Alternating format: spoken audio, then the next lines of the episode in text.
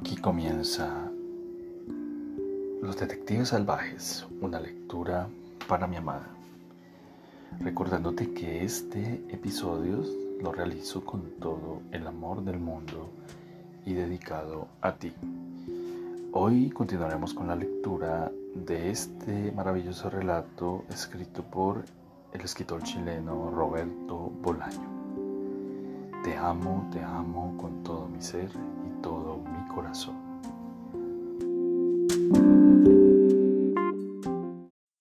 Hoy realizaremos la lectura de unos cuantos relatos o cuentos de la escritora brasileña Clarice Lispector.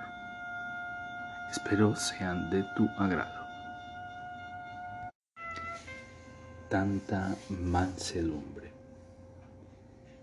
Pues en la hora oscura tal vez la más oscura, en pleno día, ocurrió esa cosa que no quiero siquiera intentar definir. En pleno día era noche, y esa cosa que no quiero todavía definir es una luz tranquila dentro de mí, y la llamaría alegría, alegría mansa. Estoy un poco desorientada, como si me hubieran arrancado el corazón y en lugar de él estuviera ahora la súbita ausencia, una ausencia casi palpable de lo que antes era un órgano bañado de oscuridad, de dolor. No estoy sintiendo nada, pero es lo contrario del sopor. Es un modo más leve y más silencioso de existir. Pero también estoy inquieta. Yo estaba organizada para consolarme de la angustia y del dolor pero ¿cómo es que me arreglo con esa simple y tranquila alegría? Es que no estoy acostumbrada a no necesitar de mi propio consuelo. La palabra consuelo me llegó sin sentir y no lo noté. Y cuando fui a buscarla, ella se había transformado ya en carne y espíritu. Ya no existía más como pensamiento. Voy entonces a la ventana. Está lloviendo mucho. Por hábito estoy buscando en la lluvia lo que en otro momento me serviría de consuelo, pero no tengo dolor que consolar. Ah, lo sé. Ahora estoy buscando en la lluvia una alegría tan grande que se torne aguda y que me ponga en contacto con una agudeza que se parezca a la agudeza del dolor. Pero es una búsqueda inútil. Estoy frente a la ventana y solo ocurre eso. Veo con ojos benéficos la lluvia y la lluvia me ve de acuerdo conmigo. Ambos, ambas estamos ocupadas en fluir. ¿Cuánto durará mi estado? Percibo que con esta pregunta estoy palpando mi pulso para sentir dónde está el latir dolorido de antes y veo que no está el latido del dolor Solo eso. Llueve y estoy mirando la lluvia. Qué simplicidad. Nunca creí que el mundo y yo llegáramos a este punto de acuerdo. La lluvia cae, no porque me necesite, y yo la miro no porque necesite de ella, pero nosotras estamos tan juntas como el agua de lluvia está ligada a la lluvia, y no estoy agradeciendo nada. Si después de nacer no hubiera tomado involuntaria y forzadamente el camino que tomé, yo habría sido siempre lo que realmente estoy siendo, una campesina que está en un campo donde llueve, sin siquiera dar las gracias a Dios o a la naturaleza. La lluvia tampoco da las gracias, no hay nada que agradecer por haberse transformado en otra. Soy una mujer, soy una persona, soy una atención. Soy un cuerpo mirando por la ventana. Del mismo modo, la lluvia no está agradecida por no ser una piedra. Ella es la lluvia. Tal vez sea solo, tal vez sea eso lo que se podría llamar estar vivo. No es más que esto, solo esto, vivo. Y solo vivo de una alegría mansa. Traducción Cristina Peri Tentación. Tenía hipo. y como si la claridad de las dos de la tarde no fuera suficiente, era pelirroja. En la calle, vacía, las piedras vibraban de calor. La cabeza de la niña refulgía. Sentada en los escalones de su casa, ella aguantaba. En la calle, nadie, apenas una persona esperando inútilmente en la parada del autobús. Y como si su mirada sumisa e impaciente no bastara, el hipo le interrumpía una y otra vez estremeciendo el mentón que, adaptado, se apoyaba en la mano. ¿Qué hacer con una niña pelirroja que tiene hipo? Nos miramos sin palabras, desaliento contra desaliento. En la calle desierta, ni rastro del autobús, en una tierra de morenos. Ser pelirrojo es una rebelión involuntaria. ¿Qué importaba si en un día futuro su marca iba a hacerle erguir insolente la cabeza de mujer. Mientras tanto, estaba sentada en un escalón ardiente de la puerta a las dos de la tarde. Lo que la salvaba era un viejo bolso de señora con el asa partida. Lo sostenía con un amor conyugal, ya acostumbrado, apretándolo contra las rodillas. Entonces se acercó la otra mitad suya de este mundo un hermano en Grajao. La posibilidad de comunicación surgió en el ángulo caliente de la esquina, acompañando a una señora y encarnada en un perro. Era un Basset lindo y miserable, dulce bajo su fatalidad. Era un Basset rubio. Allí venía trotando al frente de la dueña, arrastrando su largura. Desprevenido, acostumbrado, cachorro. La niña abrió los ojos azorados. Suavemente discreto, el cachorro se paró delante de ella. Le vibraba la lengua. Los dos se miraban. Entre tantos seres preparados para hacerse dueños de otro ser, allí estaba la niña que había venido al mundo para tener a aquel cachorro. Él gruñía suavemente, sin latir. Ella lo miraba por entre el pelo, obstinada, seria. ¿Cuánto tiempo iba pasando? Un gran hipo de desafío la sacudió. Él no tembló siquiera. También ella pasó por alto el hipo y siguió clavándole los ojos. El pelo de los dos era corto, rojizo. ¿Qué fue lo que se dijeron? No se sabe. Solo se sabe que se comunicaron rápidamente pues no había tiempo. También se sabe que sin hablar se imploraban, se imploraban con urgencia, absortos, sorprendidos. En medio de tanta imposibilidad vaga y tanto sol, para la criatura roja allí estaba la solución.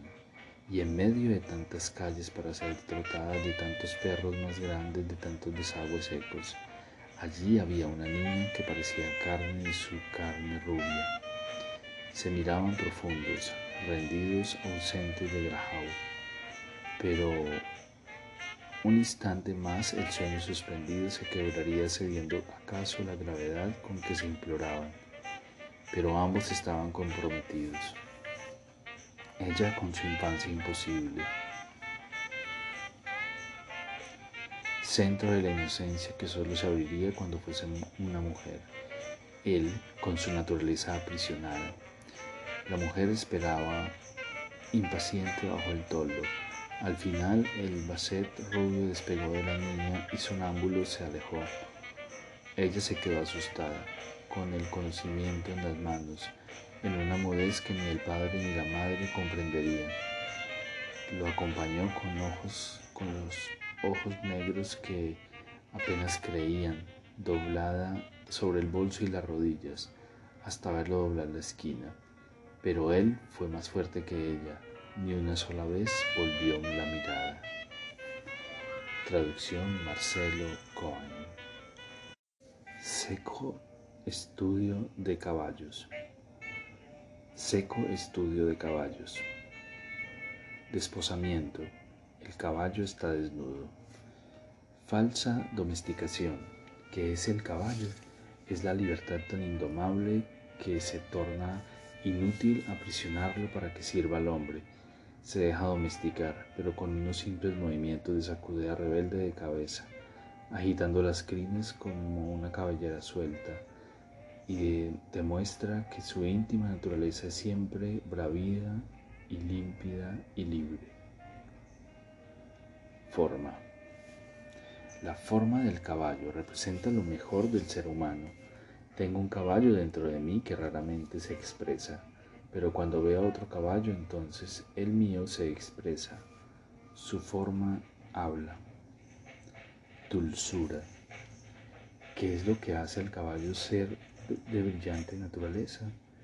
Es la dulzura de quien asumió la vida y su arco iris. Esta, esa dulzura se objetiva con el pelo suave que deja adivinar los clásicos músculos ágiles y controlados. Los ojos del caballo. Vi una vez un caballo ciego. La naturaleza se había equivocado. Era doloroso sentirlo inquieto, atento al menor rumor provocado por la brisa en las hierbas, con los nervios prontos a erizarse en un estremecimiento que le recorría el cuerpo alerta, que es lo que el caballo ve a tal punto que no, que no ver a su semejante lo vuelve perdido como de sí mismo. Es que cuando ve, ve fuera de sí y lo que está dentro de sí. Es un animal que, que se expresa por la forma. Cuando ve montañas, césped, gente, cielo, domina hombres y su propia naturaleza. Sensibilidad. Todo caballo es salvaje y arisco cuando manos inseguras lo tocan. Él y yo. Él y yo. Intentando poner en frases mi más oculta y sutil sensación y desobedeciendo mi necesidad exigente de veracidad, yo diría, si pudiese haber escogido, me habría gustado nacer caballo. Pero, quién sabe, quizás el caballo no sienta el gran símbolo de la, de la vida libre que nosotros sentimos de él. Debo concluir entonces que el caballo sería sobre todo para ser sentido por mí. El caballo representa la animalidad bella y suelta del ser humano. Lo mejor del caballo es ser humano. Ya lo tiene. Entonces abdico de ser un caballo y con gloria paso a mi humanidad. El caballo me indica lo que soy. Alarde. En la hacienda el caballo blanco, rey de la naturaleza, lanzaba hacia lo alto de la suavidad del aire su largo relincho de esplendor. El caballo peligroso. En el pueblecito del interior que se convertiría en un día en una pequeña ciudad todavía reinaban los caballos como prominentes habitantes, bajo la necesidad cada vez más urgente de transporte. Levas de caballos habían invadido el lugar y en los niños todavía salvajes nacía el, secreto deseo de galopar. Un vallo joven dijo, dio una voz una cos mortal a un niño que, se, que iba a montarlo, y el lugar donde el niño audaz había muerto era mirado por la gente con una censura que en verdad no se sabía a quién dirigir. Con las cestas de compras bajo el brazo, las mujeres se paraban no se paraban de mirar. Un periódico bajo el brazo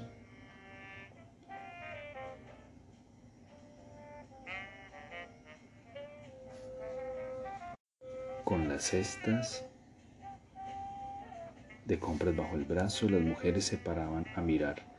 Un periódico se enteró del caso y se leía con cierto orgullo un artículo con el título de El crimen del caballo. Era el crimen de uno de los hijos de la pequeña ciudad. El lugar entonces ya, mezclaba su olor de caballeriza la conciencia de la fuerza contenida en los caballos en la calle de Sol.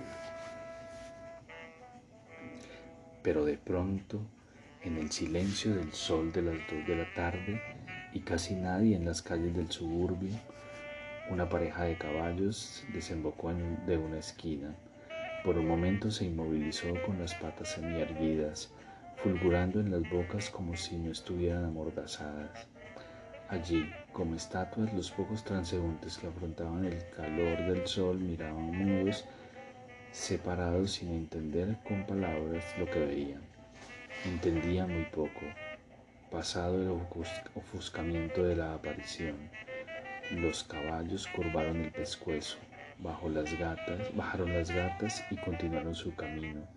Había pasado un instante de deslumbramiento, instante inmovilizado como por una máquina fotográfica que hubiera captado alguna cosa que nunca las palabras alcanzarían a decir.